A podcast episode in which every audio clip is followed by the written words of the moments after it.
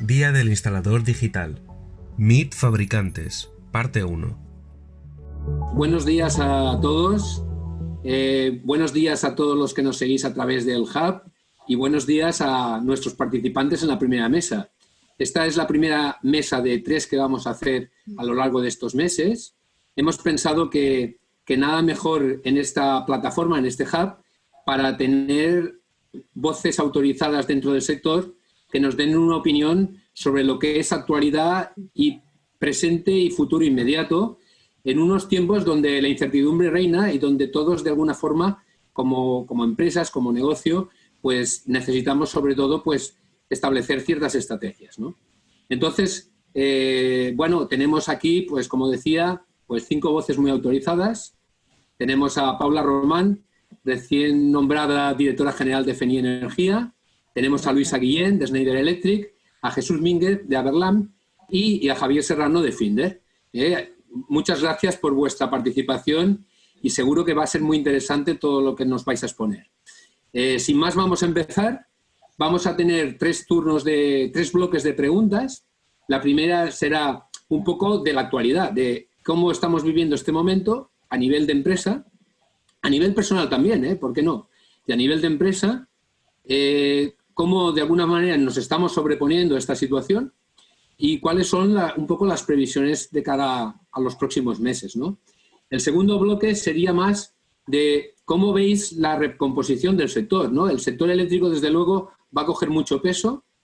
Olvidémonos de esta situación coyuntural, por emblemática o notoria que sea, y pasemos a una situación más estructural. Y estructuralmente el sector tiene muchísimas oportunidades. Tenemos ahí cambios, o sea, políticas de cambio climático recién aprobadas, el, Plan Nacional de Energía y Clima, todo lo que es la política de transición energética para la próxima década, que va a marcar mucho el cómo se va a descarbonizar la economía de España, con lo cual, pues todos esos retos de alguna manera nos tienen que abrir muchas esperanzas en torno al sector. Pero bueno, eso provoca movimientos en el propio sector, ¿no? Y luego finalmente nos vamos a dedicar al listador porque es nuestro público mayoritario. Además, esto lo organiza SELEC y a SELEC, pues al final son empresas instaladoras, con lo cual vamos a dedicar ese último bloque al listador. Así que sin más, empezamos. La primera pregunta es muy clara y concreta en esta situación que estamos viviendo ahora, este presente que, nos, ha cogido un poco a todos por sorpresa, bueno, un, poco por sorpresa, no, bastante por sorpresa, ¿cuál ha sido vuestra reacción como empresa ante esta situación? Empezamos por Paula, tú mismo, ¿nos puedes hablar un poco de esto? Gracias. Sí, claro. Bueno, primero de todo, buenos días. Muchas gracias, Juanjo, y muchas gracias a Select por invitarnos a, esta, a este primer Meet, a la primera mesa redonda en el Hub Digital. Es un placer. Em, ¿Cómo nos ha afectado? Pues sí, un poco de sorpresa. La verdad que estábamos viendo que, que ha sido una, pues una, rampa, una rampa importante la que hemos tenido que ir salvando. En nuestro caso, pues somos una compañía con dos líneas de trabajo muy diferenciadas. Por un lado, suministramos electricidad y gas y como bien esencial, pues se puede decir que hemos tenido más trabajo que en los momentos normales. Y por otro lado, también hacemos instalaciones. Entonces, también eh, hemos vivido casi eh, los, dos, los dos puntos, los dos extremos. En el lado del suministro de energía, pues desde el principio ha habido que poner teletrabajo a 150 personas en nada porque el teléfono, la atención, el servicio no podía quedar separado. Eh, lo hicimos en semana y pico y, bien, sin problemas, pero todo un reto, digitalmente hablando. Esto da para otra charla. Eh, y luego también pensando en nuestros clientes y en, y en, los instaladores que forman parte de la compañía, pues lo primero era dar servicios y soluciones. Eh, primeras medidas que tomamos, no cortar a nadie, independientemente de las medidas del Gobierno, que ya marcaba protecciones para residenciales, otras para pymes o autónomos, en nuestro caso decidimos ir eh, a, por todos los clientes. No cortar a nadie, eh, facilitar fraccionamientos, aplazamientos. Ha habido alguna, un montón de peticiones de suspensiones, de temporales de suministro. Cómo gestionarlo todo y de una manera organizada es lo que más nos preocupaba y dar solución. En eso, bueno, yo creo que se ha dado buena respuesta y era lo fundamental y facilitar sobre todo el suministro. Y luego en el lado de las instalaciones eh, hay dos, momentos, pues el sobre todo, bueno, diría también en caso de suministro, bajar precios. O sea, se puede decir que puede haber situaciones más oportunistas que puedas encontrar de voy a hacer ofertas especiales. En nuestro caso decidimos a todos los residenciales, los de la cartera, bajar el precio en bloque. Fue como una medida... Mm, todo, todo un reto, Paula. Todo un eh, reto. sí, cuánto cabía, cuánto cabía y cuánto podíamos hacer sabiendo que hay que medir muy bien los impagos, la bajada de la demanda, pues bueno, controlar muy bien y, en la medida que se ha podido, pues hacerlo. Y luego en el aspecto de las instalaciones, como sabíamos que estaban las empresas instaladoras en, su casa sin poder trabajar, intentar no paralizar el asesoramiento. Lanzamos la herramienta automática de autoconsumo y pues hemos hecho unas 500 ofertas estando desde casa. Otra cosa es que las instalaciones no se han podido ejecutar. Entonces, que sí que ha habido mucho parón en la actividad en sí misma de ejecución y hemos intentado minimizar la de, la de evolucionar en las ofertas. Incluso alguna marca con, con, puntos de recarga le hemos avanzado. Entonces, nada, ese es el mensaje. No sé si por mi parte es seguir trabajando. No, no, desde luego un reto interesante superado y todo lo que se puede superar nos hace más fuertes, ¿no? estas dificultades. Bueno, Luisa, ¿y en Snyder cómo lo habéis vivido esto?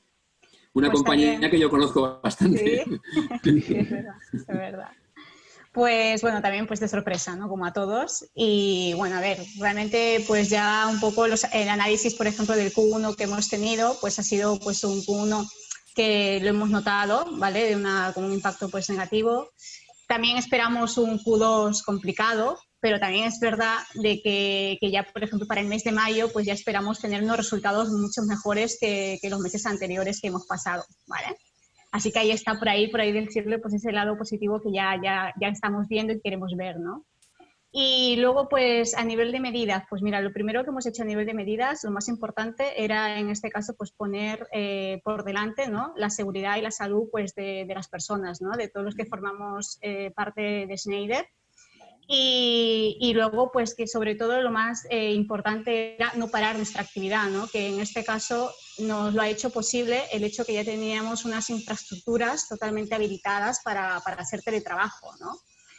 y de hecho pues hemos podido todos desarrollar el teletrabajo pues sin ningún problema.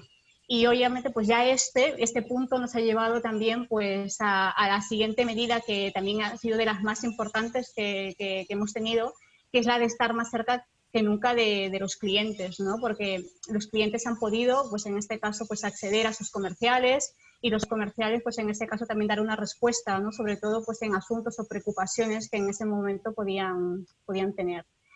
Y ya así por último, pero, pero no menos importante, también pues yo creo que ahí el esfuerzo de trabajo por parte de nuestros expertos, por la parte del departamento de marketing, por trabajar eh, en este caso en producir un contenido digital, ¿vale?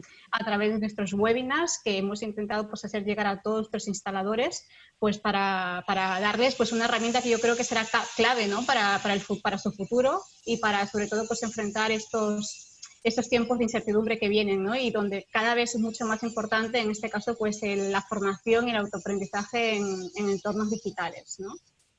Así que muy contentos en general porque realmente, por ejemplo, hemos tenido más de 2.500 instaladores que se han conectado a nuestros, a nuestros webinars y yo creo que, pues, que ha sido todo un éxito ¿no? en ese aspecto. Muy bien, estupendo. ¿Y vosotros, Jesús, en Aberland, cómo lo habéis afrontado todo esto? Bueno, nosotros, eh, como a todas las empresas del sector, nos pilló, bueno, por sorpresa todo este, todo este cambio. Entonces hemos tenido que, adaptarnos rápidamente, primero para poder cumplir un poco pues, todas las normativas de seguridad, donde realmente ha sido lo, lo más importante para nosotros en una primera medida. Hemos creado equipos de trabajo, hemos separado grupos, hemos eh, realizado pues, todo lo que es la, la preparación para el teletrabajo, como como bien decía, decía Paula, bueno, nosotros bueno, pues, teletrabajábamos, pero no en la medida que eh, ha requerido pues, esta situación. Entonces nos hemos tenido que adaptar de una manera eh, pues, muy rápidamente a todos, estos, a todos cambios y estas necesidades que, surgían a nivel de, empresa. Es verdad que en, la, en, nuestra actividad, y por ser claro y honesto con vosotros, pues el, mes de, el mes de marzo, bueno, pues eh, nosotros eh, cerramos la, actividad durante, durante, 15, durante 15 días y luego nos hemos vuelto a incorporar en el mes, en el mes de abril.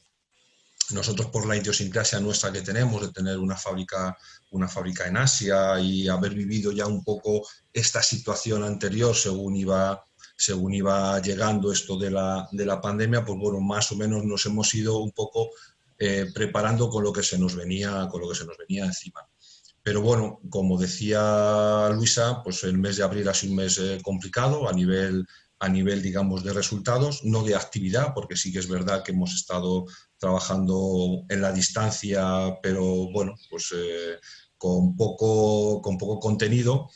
Y sí que es cierto que el mes de mayo, bueno, pues ha pintado de otra, de otra manera o está pintando de otra, de otra manera y sí que vamos viendo una cierta recuperación. Yo espero que con estas medidas de alivio que se van un poco mm. produciendo, pues eh, haga que este, que este mes de junio, con el cual vamos a enfrentar la semana, la semana que viene, sea un poquito mejor para todos eh, a nivel de, trabajo y a nivel de actividad. Entonces, bueno, eso es un poco en líneas generales en lo que nosotros hemos, hemos trabajado, adaptándonos un poco a esta, a esta situación que no, que no contábamos con ella, pero bueno, que creo que después de este eh, dos meses prácticamente largos que, que, llevamos, pues hemos aprendido muchas cosas y espero que no nos haga falta poner en marcha para, para el futuro, pero sí que ha sido como un curso acelerado de, de aprendizaje sobre situaciones convulsas y poco previstas ¿no? en, en la situación, más o menos un poco así en grandes líneas. Muchas gracias, Jesús. Bueno, y Javier, ya para acabar esta primera pregunta, Javier, desde Finder, ¿cómo lo habéis vivido esto? Bueno, yo podría hacer también un mix entre lo que ha comentado Luisa y Jesús. Nosotros como, como empresa tenemos fábricas en, en, Italia y en España, en Valencia, y vamos un poco también de la cola de lo que pasaba en Italia. Y al final en España pues, nos, tocó vivir la, situación actual que estamos eh, teniendo. Ah, respecto a cómo han ido la, evolución estos meses, nosotros tenemos eh, dos áreas diferenciadas, una que sería más vinculada a la parte residencial y otra a la industrial. La que ha tenido un impacto más negativo es la residencial. En la industria, mm, nosotros, ah, evidentemente, el impacto no ha sido tan ponderado como el de la parte residencial. Sobre cómo hemos hecho la transición, al final nosotros, la parte comercial, ya estaba muy habituada, la mayoría de ellos, a, a teletrabajar, a moverse de un lugar a otro con portátil. Entonces, esa parte no ha sido una parte difícil en la cual nos, ha sido una curva de adaptación alta. Sí que es cierto que en, diferentes departamentos pues sí que se ha tenido que acelerar ese proceso. Hemos hecho mucho énfasis en acelerar la digitalización. ¿A qué me refiero? Pues, eh, pues simplemente a que haya unos contenidos adecuados por, canal, a que haya las descripciones de productos eh, bien hechas y el departamento de marketing, quiero dar las gracias porque van muy saturados y están haciendo un buen trabajo en esa, en esa línea. Eso es lo que hemos, bueno, hemos, vivido así eh, en, en Perfecto. Bueno, realmente todos, eh, unos más preparados, otros menos, pero desde luego sí que vamos a aprender cosas de esta experiencia y cosas que, que luego nos van a servir. Porque hay cosas que desaparecerán y otras que permanecerán, ¿no? seguramente. Eh, vamos a ver un poco, seguimos ahora contigo, Javier, para la segunda pregunta. Eh, ahora vamos al orden inverso. ¿Cómo veis el futuro inmediato? O sea, ¿cómo vamos a acabar el año? Estos dos, ¿qué previsiones tenéis, estimaciones tenéis para este segundo semestre del año? A ver, según el sector, ¿no? según nuestro sector, se habla de un menos 20% en la financiación de año. A nivel, uh, nosotros a nivel de empresa um, no esperamos tener esa, esa, caída, pero ¿por qué? Porque nosotros hemos entrado en proyectos que al final, bueno, van a ser luego las, una de las series de preguntas que van a acontecer luego igual, pero hemos entrado en, producto, en, en proyectos de nuevos, uh, de nuevas oportunidades de negocio, como el sector de automóvil automóvil eléctrico me refiero. ¿eh? Entonces son proyectos que ya los habíamos gestionado desde el año anterior y se han ido consolidando, con lo cual la pérdida que hayamos podido tener o que podamos tener sobre un mercado en el cual va, se va a minimizar, uh, lo podemos subsanar con este tipo de, de proyectos. ¿no? Entonces, nosotros sí que es verdad que es, en esa regla espero que, que acabemos de esa, de esa forma. Es, está clarísimo que todo es muy volátil, uh, la situación que hay es muy complicada, pero sí que quiero daros bueno, un, dato, no sé si puede servir. Uh, estuve hablando con un amigo que él eh, se dedica a llevar la, dirección de retails uh, a nivel uh, nacional, electrónica de consumo y inmobiliario, y me explicaba unos datos de, sobre Italia. Ellos abrieron en Italia hace un par de semanas y las ventas que han tenido en Italia durante los 15 días, los primeros 15 días, doblaron las ventas del año anterior en el mismo mes. Entonces, eso nosotros igual a nivel general del sector puede pasar, que la gente está retraída en el consumo y que por necesidad haya una, una punta de, de, consumo. Sí, sí, lo que, lo que es, es, conveniente siempre jugar con varios escenarios posibles aquí. ¿eh? De alguna manera, uno más optimista, otro más, incluso a la hora de, de hacer estimaciones sobre el PIB, pues vemos que puede ir desde un descenso del 13% a uno del 6%. Sí, sí, sí. Hay una distancia muy grande ahí.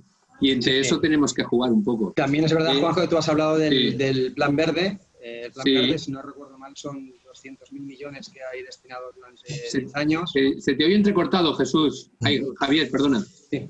Eh, tú también has comentado, has comentado el, el plan verde. Sí. Uh, al final hay que, bueno, hay que recordar que son 200.000 millones que hay durante 10 años. Al final, esto seguro que de todos los que estamos aquí, tanto a energía como de diferentes fabricantes, eh, podemos a, recoger algo de, de, esta parte. Sí, sí, sobre todo ponerlo por delante para estimular un poco eh, al mercado, eh, crear expectativas un poco más positivas, que también es bueno, ¿no? Jesús, cuéntanos un poco. Bueno, pues un poco en la línea de, de lo que tú comentabas. Entendemos eh, nosotros eh, que la segunda parte del año eh, tiene que ser eh, un poco mejor que la primera. Esta situación nos hace trabajar, como tú bien decías, con diferentes escenarios. Escenarios que, bueno, pues en estas semanas hemos trabajado, pues imagínate, eh, no sé, hemos hecho, no sé, 10, 12 diferentes posibles escenarios. Yo creo que todo va a ir un poco eh, ligado a esas medidas que se nos están anunciando de inyección económica, de liberalización de algunas, eh, algunas problemáticas que hay en, en, la economía en general y yo creo que eso irá en, en, función de cómo esas medidas se vayan, se vayan aplicando, pues esos escenarios que hablábamos antes van a irse modificando, ¿no? Mm. Por lo tanto, yo soy positivo de cara a la segunda, a la segunda parte del año. También creo que va a ser una recuperación progresiva. Yo creo que, como os decía antes, pues el mes de mayo va a ser un poquito mejor que el de abril, el de junio será un poco mejor mm. que, que, el de mayo, luego llegaremos a julio y entiendo que también será algo mejor. Por lo tanto, yo eh, percibo que esa recuperación, eh, a ver, estamos ante unas eh, propuestas de inyección de capitales nunca vistas en, en, en, la Europa, en la Europa que conocemos. Entiendo que todo eso de alguna manera llevará a llegar a los diferentes, a los diferentes sectores y entiendo que cada uno de los que estamos aquí algo recogeremos en esa, en esa línea. ¿no?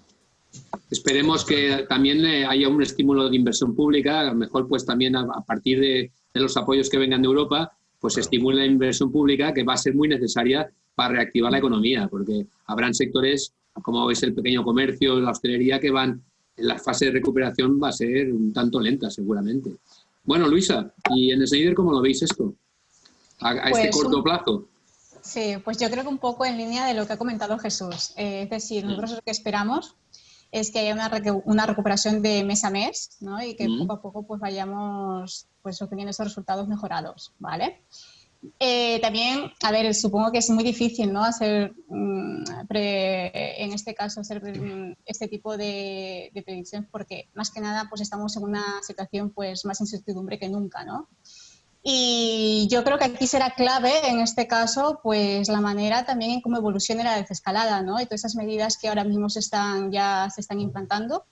Y también eh, considero en este caso pues que todos en ese aspecto pues tenemos una gran responsabilidad, ¿no? De cómo de cómo hagamos esa desescalada, que la hagamos en este caso, pues obviamente apoyando, reactivando esa actividad económica, pero también desde, desde un punto eh, de vista pues responsable y, también obviamente pues eh, aplicando pues las precauciones sanitarias que se recomiendan, ¿no? Más que nada porque, para intentar evitar pues volver a estar en esos escenarios, ¿no? Que nos pueden llevar de nuevo pues a otro encierro que no haría más que, que agravar la situación que ya, que ya actualmente tenemos, ¿no?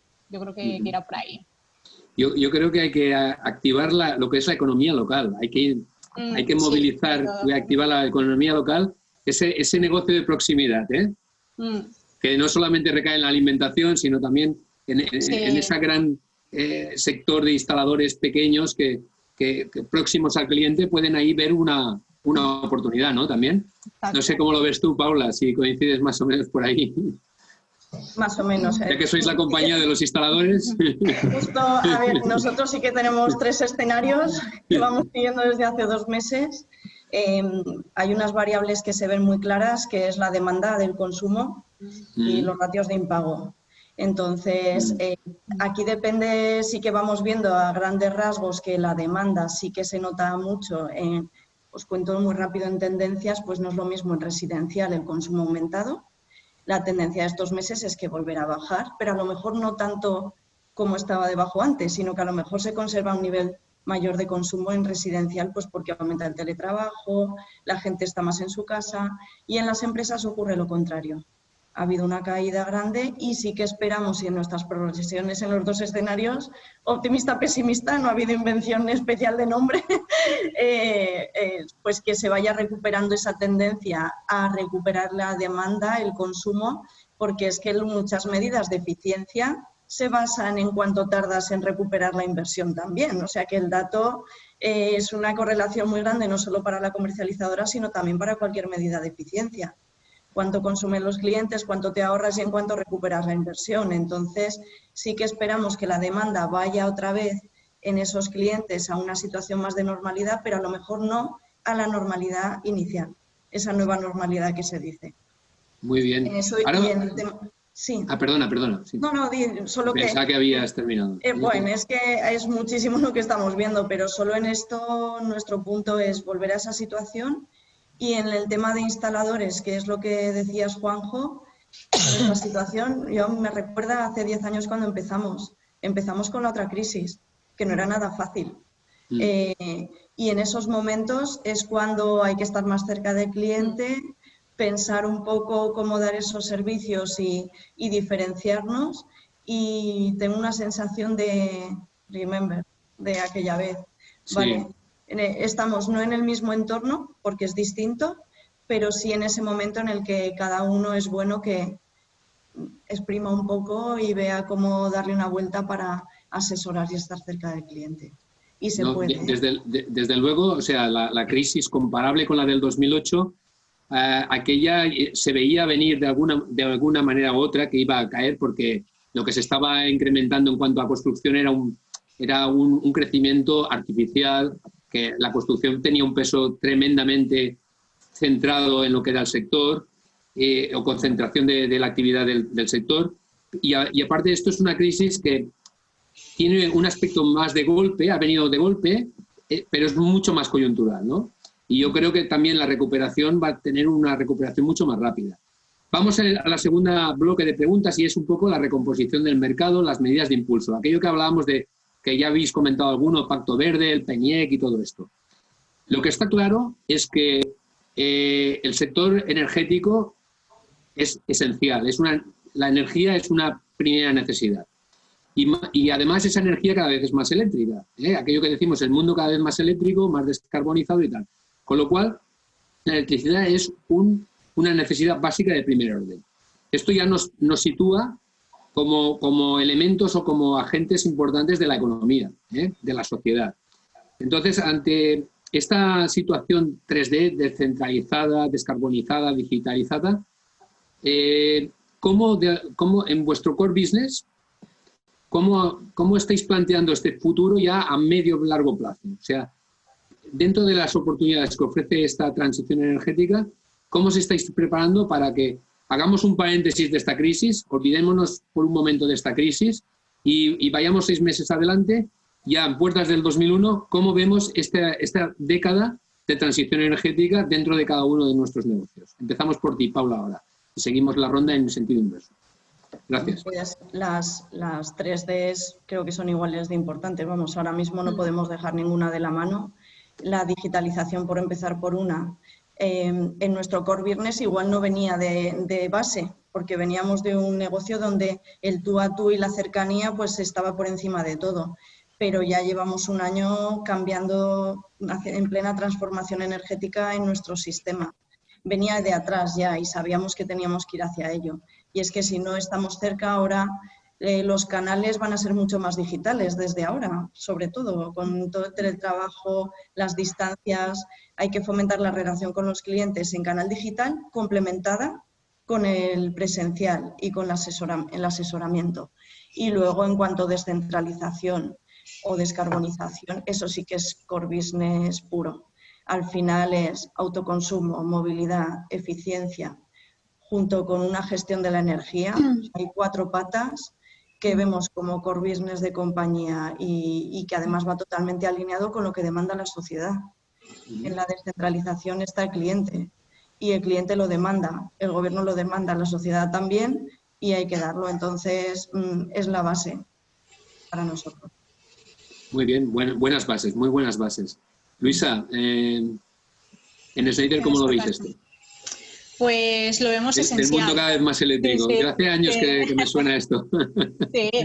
Bueno, es que de hecho para, nosotros para, lo vemos de manera esencial, ¿no? En este caso yo creo que, que si de algo tenemos que aprender, ¿no? De esta situación que estamos viviendo es de nuestra poca capacidad de anticiparnos, ¿no? Entonces es algo que no debería volver a ocurrirnos y creo que pues quizás la próxima vez que con lo que estemos lidiando sea en este caso pues con las consecuencias del cambio climático, ¿no? Entonces creo que ahí eh, tenemos mucho, mucho que hacer, tenemos tecnología disponible, tenemos eh, talento suficiente para poder desarrollar pues, proyectos, ¿no? en este caso para conseguir esa reducción de, de emisiones.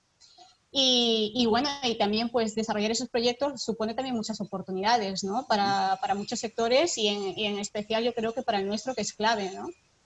Y luego a nivel de nuestro core business, pues es que, bueno, Schneider es una empresa en este caso que nosotros estamos enfocados a, a lo que es la ciberseguridad, la sostenibilidad, la eficiencia, la conectividad.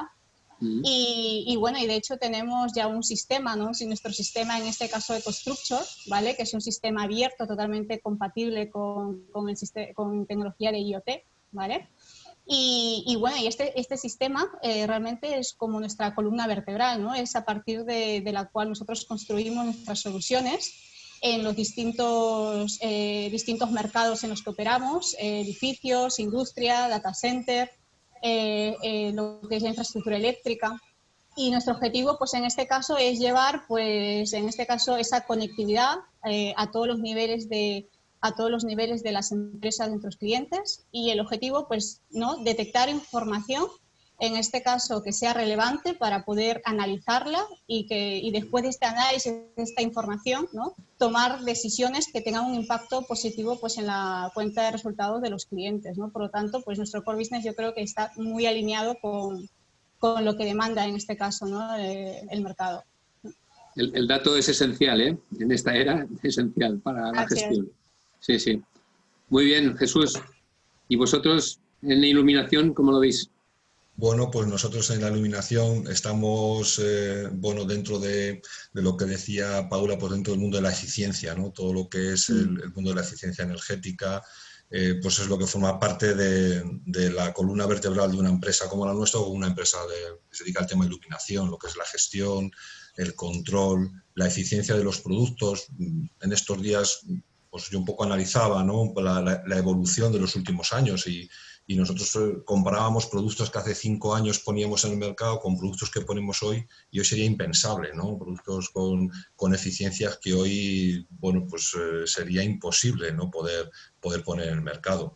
Por lo tanto, todo lo que tiene que ver con eh, desarrollar productos, productos más eficientes se ha convertido en el core business ya no nuestro, sino de cualquier, de cualquier empresa, porque el entorno cada vez no lo exige, no lo exige más. Y como decía, como decía Paula, hay unas, unos, unos vectores claros en el, en el sector eléctrico en general, como es el autoconsumo, como es la eficiencia, como es todo lo que tiene que ver con movilidad, vehículo eléctrico, etcétera, que es lo que va a estar, yo creo, en el centro de cualquier empresa que trabaje dentro del sector, del sector nuestro. Y esto es lo que tenemos que integrar en todos nuestros, en todos nuestros desarrollos presentes y futuros y que podamos poner al, servicio, en este caso, de, nuestra tipología de, clientes y de mercado. Primero porque nuestros clientes, que son más directamente los instaladores, no lo van a demandar, pero es que el consumidor o el usuario final vamos a demandar ese tipo de, ese tipo de soluciones. Por lo tanto, entiendo que es va a estar esas tres Ds que ponías un poco ahí como como inicio de la pregunta, van a estar en, prácticamente en todas las, en todas las empresas eh, que queramos seguir los próximos años en este, en este sector. Muy bien. ¿Y esas 3D cómo las veis en, Finder, Javier? Bueno, un poco lo que ha comentado Paola, Luisa y, Jesús. Ah, sí que es verdad que yo creo que todos tenemos algo en común, que jugamos con la ventaja de que las personas ah, somos más conscientes a la hora de, ser más eficientes ah, en nuestro estilo de vida. Y eso nos va a dar una oportunidad a la hora de conectar con, el cliente final. Ah, como dato, no sé, hay más de un millón de altavoces a Google y tendremos eh, dispositivos en los cuales conectan con, con ellos. Nosotros a nivel de Core Business ya estamos en sectores de eficiencia energética como eólica, bueno, otras eh, tipologías de, sector. Y, a nivel residencial sí que hemos eh, desarrollado tecnología en la cual eh, los propios dispositivos interactúan. ¿no? Ya, no, ya no solamente yo enciendo o apago la luz, sino que yo le digo a través de un altavoz que me apague todas las luces y me aseguro... Javier, no se oye, no se oye bien. No sé si lo oís vosotros bien. Yo, yo te oigo entrecortado. Okay. Ah, decía que al final nosotros hemos lanzado también dispositivos en los cuales están ah, conectados a nivel de IoT, como decía ah, Luisa, es cada vez más, más importante y más relevante este tipo de tecnología porque se va a quedar en, en nuestros hogares. ¿no? Luego será también, Paola lo colaborará, cómo se gestiona, cómo se gestiona la energía, porque evidentemente seremos eficientes, pero cada vez va a haber una demanda mayor. Pero eso es otra, eso es otro, bueno, otra tarea que quedará, es un, sí, sí. Una, una, parte que tienen que afrontar ¿no? las, uh, las que gestionan los suministros. Muy bien. No, vemos que esto al final afecta tanto al sector industrial como el, como el terciario y el residencial, pero en el residencial, desde luego, por ejemplo, los asistentes de voz y tal son, es algo que es nuevo y que la gente percibe que siente y entonces empieza a conocer, es consciente de que las cosas cambian dentro de su casa. Eso nos puede permitir una pasarela de, para introducir ciertos valores y propuestas de valor renovadas, ¿no? ¿Eh? Para crear conciencia. Yo leía, a eh, Juanjo, que... Sí. que, bueno, ahí se estima mm, de aquí a final de, año que haya un gasto de 6.000 euros por, por hogar para la parte eléctrica solamente con productos que gestionan la, eficiencia. Y en España tenemos 25 millones de hogares, o sea que, bueno, algo nos ayudará.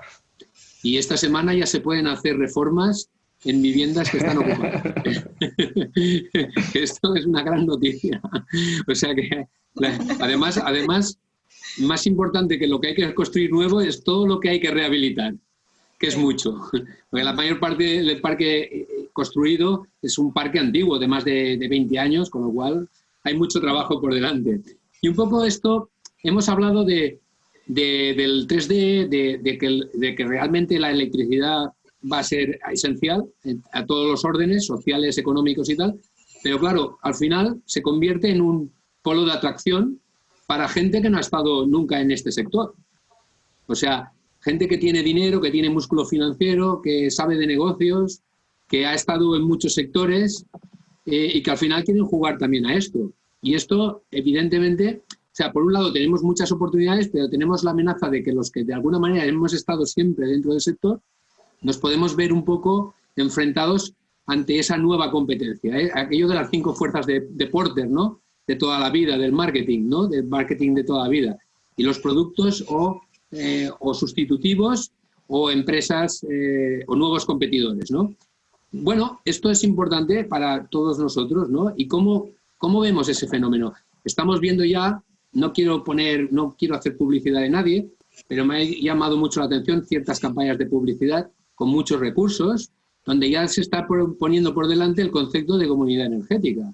El, tema del autoconsumo compartido, el tema de que tú tienes un tejado y a, 500 metros de distancia puedes compartir la energía con tu vecino. Y todo esto tiene un gran calado, ¿no? Entonces, bueno, mm, ¿cómo nos estamos, cómo nos vamos a enfrentar a todo esto? ¿Cómo, pensáis que, que, os podéis defender ante esta situación en cada uno de vuestros campos? Eh, seguimos contigo, Javier. Bueno, respecto a lo que, a lo que comentas, uh, sí que es verdad, yo creo que al final el diferencial uh, va a estar en, en, la propuesta de valor de cada empresa, ¿no? Mm. Uh, en ofrecer una calidad y un, un, servicio. Al final, no sé, nosotros pensamos que hace 20 años íbamos a, a un hotel y por web mirábamos quién suministraba wifi o no, y en función de eso nosotros elegíamos el hotel porque nos daba wifi.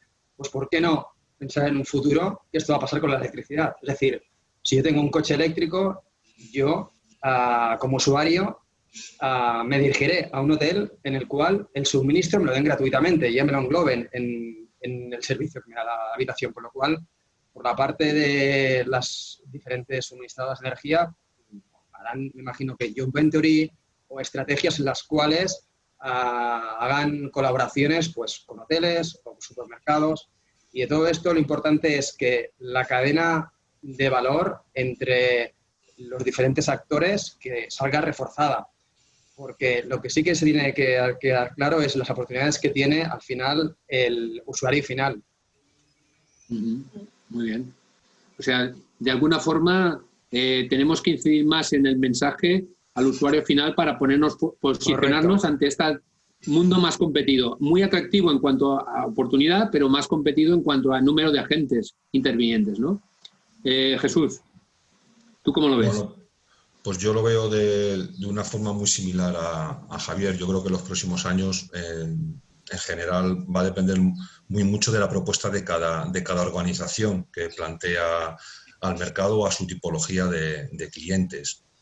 Unos, uno, un sector o un sector que se está generando, que bueno, que ya es realidad, como hemos comentado, el autoconsumo, la movilidad, etcétera, lógicamente eh, son eh, sectores que vienen muy determinados por normativas o por normativas europeas en cuanto a todo el tema de eliminar emisiones, por lo tanto es algo que está ahí. Ese es un foco que es muy atractivo pues, para las grandes, eh, digamos, empresas o fondos de inversión que se transforman luego en compañías energéticas de un determinado tamaño u otro y obviamente van a estar ahí porque van a ser los, eh, los vectores que van a dirigir los próximos, los próximos años, digamos, en, en, en el entorno eléctrico. ¿no? Por lo tanto, yo creo que para poder estar ahí y defender el, la propuesta de valor, yo soy de la idea de que creo que hay que organizarse mejor. ¿no? El caso, por ejemplo, pongo el ejemplo, aunque eh, Paula esté presente y seguramente luego lo, explicará mejor, pero por ejemplo iniciativas o como es FENIE, como es eh, eh ASELEC, ese tipo de, digamos, de entes creo que son los que mm, deben de alguna manera defender eh, ese sitio que de alguna manera, entre comillas, quizás correspondía más al, al Estado eléctrico tradicional, etcétera, frente a estos, digamos, eh, grandes eh, mm. eh, corporaciones, por decirlo de alguna pues tenemos manera. que coexionar todos un poco más, ¿no? Yo creo que sí. Yo creo que ahí es donde realmente radicará la mm. fuerza y la defensa de mantener esa participación en, en estos, mm. digamos, nuevos sectores, entre comillas, que ya no son tan nuevos, pero que, bueno, que se van a desarrollar previsiblemente en los próximos años de una manera clara y contundente. ¿no? Yo para mí creo que es esa un poco la, la visión. Sí, lo que hemos entendido siempre como competencia, esto va a cambiar. eh, de alguna forma, y, vamos a entrar en un mundo de partners y de mucho más estrecho, ¿no? Y mm. nuevas alianzas y todo muy, mucho más estratégico, ¿eh? Luisa, ¿cómo lo veis por ahí? Un pack de pues, Pues bueno, un poco coincido con, lo que dicen los compañeros, ¿no? Eh, a ver, en nuestro caso, por ejemplo, yo creo que el hecho de que vamos, pues, ¿no? Lo que ya hemos dicho todos, ¿no? Un mundo más conectado, más digital, más eléctrico, pues yo creo que todos los que somos activos de la cadena de valor, pues totalmente tenemos muchísimas oportunidades en, en, ese, en ese campo, ¿no? Hay que saberlas detectar, creo, y también la marca aquí diferenciadora será también nuestra capacidad de respuesta, ¿no? Es la rapidez con la que respondamos a, a las exigencias de, del mercado. Y, y, bueno, yo creo que en este caso, por ejemplo, nosotros ya, ¿eh? eh en una de nuestras líneas de negocio, ya hemos, ya hemos visto, por ejemplo, esta, eh, lo esta situación lo que nos ha dado una oportunidad, que es, por ejemplo, que muchos clientes pues, se han dado cuenta ¿no? que que, por ejemplo, que las, la seguridad de las personas está por delante de la ciberseguridad, ¿no? Y esto mm. nos refleja, pues, la importancia que, que es que los activos estén conectados, ¿no? Porque realmente, pues, el tener un activo conectado, pues, en este caso, pues, te permite poder hacer un, un control y un manejo en remoto sin necesidad de que pongas en peligro, ¿no? al personal de tu empresa a desplazarse y aparte dándote así una máquina con un buen servicio, ¿no? Entonces, eso también ya esta es una oportunidad, ¿no? Realmente para las empresas que tenemos que saber ver y que, y que, y que de hecho pues tenemos que comenzar pues a implementar más la digitalización ¿no? en, ese, en, ese, aspecto. Así que oportunidades pues muchísimas creo que, que, habrá. En eso que apuntas, ahí el nuevo código técnico de la edificación también nos ayuda un poco a esto de la salubridad y dentro de los edificios y no solamente la eficiencia y la seguridad, sino la salubridad y todo esto. Exacto. Bien, bien, fenómeno. Bueno, Paula, em, para acabar este, este, este ciclo y luego ya pasaremos a la última contigo también. Eh, ¿Cómo lo veis pues desde FENI Energía? Aburrirnos no nos aburrimos seguro, porque vamos, tenemos, a ver, oportunidades y amenazas. Sí, casi, casi pueden marcar cuatro sectores, ¿eh? Petroleras o telefónicas, empresas de telefonía, eh, están entrando, esto es océano rojo total. veníamos ya de años donde hay unos cientos, ahora ya estamos todos como... Entonces, Marino de eh, tiburones. Entonces, sí, hay que... Lo que pasa que no es lo mismo nacer con un core mm, ya nacidos para esto que adaptarnos, ¿no? Entonces, hay una ventaja diferencial y es por qué nos hemos creado y para qué, y si está dentro del fundamento de cada empresa el nacer para eso. Eh, creo que el valor fundamental está en esa cercanía y en creértelo y en que está dentro en el ADN de cada compañía, que no es lo mismo que adaptarse, buscar ese valor diferencial y que además el valor de, de la unión que decíais lo veo esencial porque al final no es lo mismo ser una red comercial que ser tu propia empresa.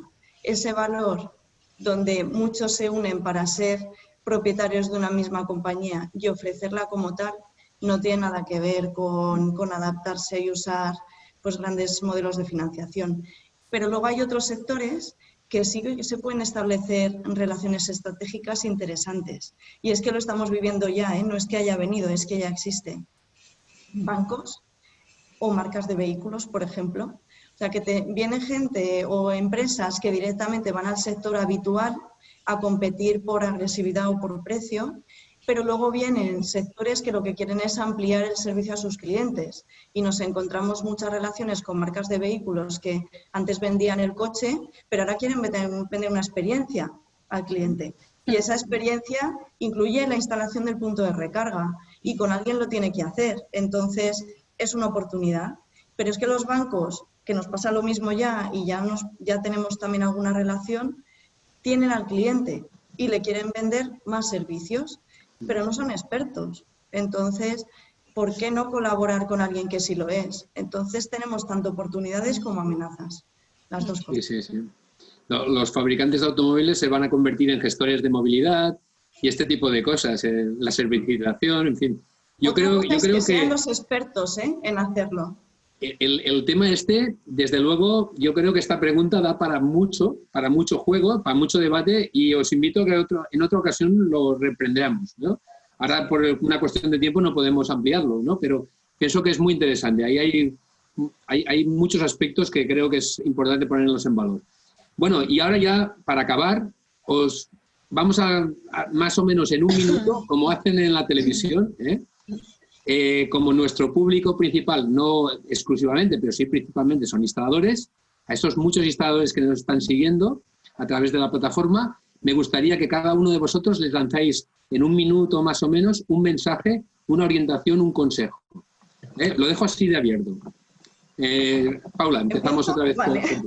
Venga, pues nada, muy rápido. Simplemente que momentos de cambio son momentos de oportunidades, momentos donde creo que es bueno que cada empresa pues busque salir de su círculo de confort, buscar cómo aliarse y sumar fuerzas para poder aprovechar estas oportunidades que estábamos comentando y que, y que es bueno formarse y, y, sobre todo mirar hacia esas líneas de trabajo que se van abriendo y que la demanda va, y que la sociedad va demandando. Así que nada, salir, formarse y atreverse. Fenomenal, muchas gracias. Luisa.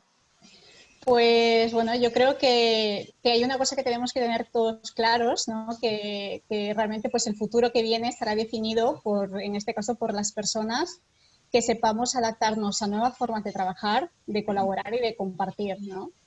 Y entonces yo creo que ahí mis consejos van muy enfocados en ese aspecto, ¿no? Lo primero, pues nunca parar de aprender, formarse, autoaprendizaje, y también creo que, que es necesario comenzar a, a integrar ¿no? esa capacidad de, de, de, colaboración con otros partners, ¿no? con otros instaladores, en, este, en el momento en que, en que tengan delante pues, un proyecto, ¿no? es decir, este, buscar esa colaboración y compartir. Y, y, bueno, y también creo que será vital la, la diferenciación, ¿no? y en este caso, pues saber diferenciarse y también saber transmitir esa diferenciación, es decir, saber vender ese valor añadido que son capaces ellos de generar ¿no? delante de sus clientes. Y bueno, yo creo que general va por esa línea. Y lo que sí, no sé si podría, Juanjo, eh, para no pasarme el minuto, me gustaría compartir. Por supuesto. Me gustaría compartir, de hecho, una, una frase que hace muy poco me lo compartió un amigo mío, y bueno, que la verdad que me gustó mucho y me gustaría pues compartirlo con, con los instaladores y también con vosotros. Seguro que lo conocéis, ¿eh? pero espero que os guste mucho como me gustó a mí, ¿no? Que, que dice lo siguiente, dice, la crisis según Albert Einstein, ¿no? Y dice, no pretendamos que las cosas cambien si siempre hacemos lo mismo. La crisis es la mejor bendición que puede sucederle a personas y países, porque la crisis trae progresos. La creatividad nace de la angustia, como el día nace de la oscura. Es, es, en la crisis que nace la inventiva, los descubrimientos y las grandes estrategias. Quien supera la crisis se supera a sí mismo sin quedar superado. Ya está, simplemente. Sí, sí, sí. Yo creo que estamos todos muy de acuerdo en eso. Si quieres resultados distintos, no hagas siempre lo mismo. eh, Jesús. Bueno, yo en mi, en mi parte, más que más que un consejo, yo quiero dar un mensaje al, en este caso, pues a, los instaladores. ¿no? yo creo que las empresas eh, existen porque tienen clientes, eh, si no, no existirían. En el caso nuestro, pues nuestros clientes son los instaladores y mi mensaje va orientado hacia los instaladores que cada vez tienen sus clientes. ¿no? Entonces, yo creo que el instalador lo que tiene que hacer es cambiar un poco esa, esa figura y convertirse más en un, en un asesor ¿no? y estar mucho más cerca de, de, sus clientes y tener la capacidad de orientar en qué dirección eh, tienen que ir sus clientes, qué productos o servicios nuevos ofrecer. Y creo que para mí el cambio fundamental del, del instalador del, del, futuro es que tiene que convertirse en un asesor, un asesor energético, llamémoslo de, de la manera que queramos, pero creo que tiene que cambiar. Y para conseguir eso, como bien decía eh, Luisa y Paula, creo que la formación es, eh, es fundamental. Yo creo que, que, no podemos dejar de eh, contribuir a formar y a enseñar a nuestros instaladores. Creo que los instaladores deben de tener un afán, si cabe superior al que hasta ahora han tenido, a nivel de formarse en todas estas nuevas soluciones y productos que están llegando.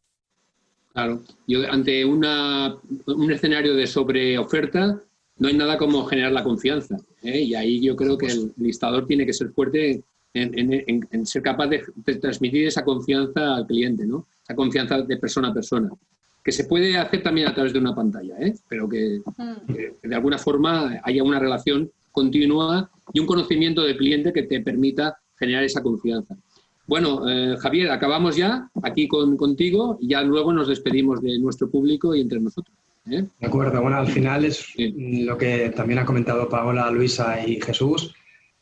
Bueno, yo había pensado en, en trabajar tres pilares, es eh, digitalización, formación y sobre todo adaptabilidad.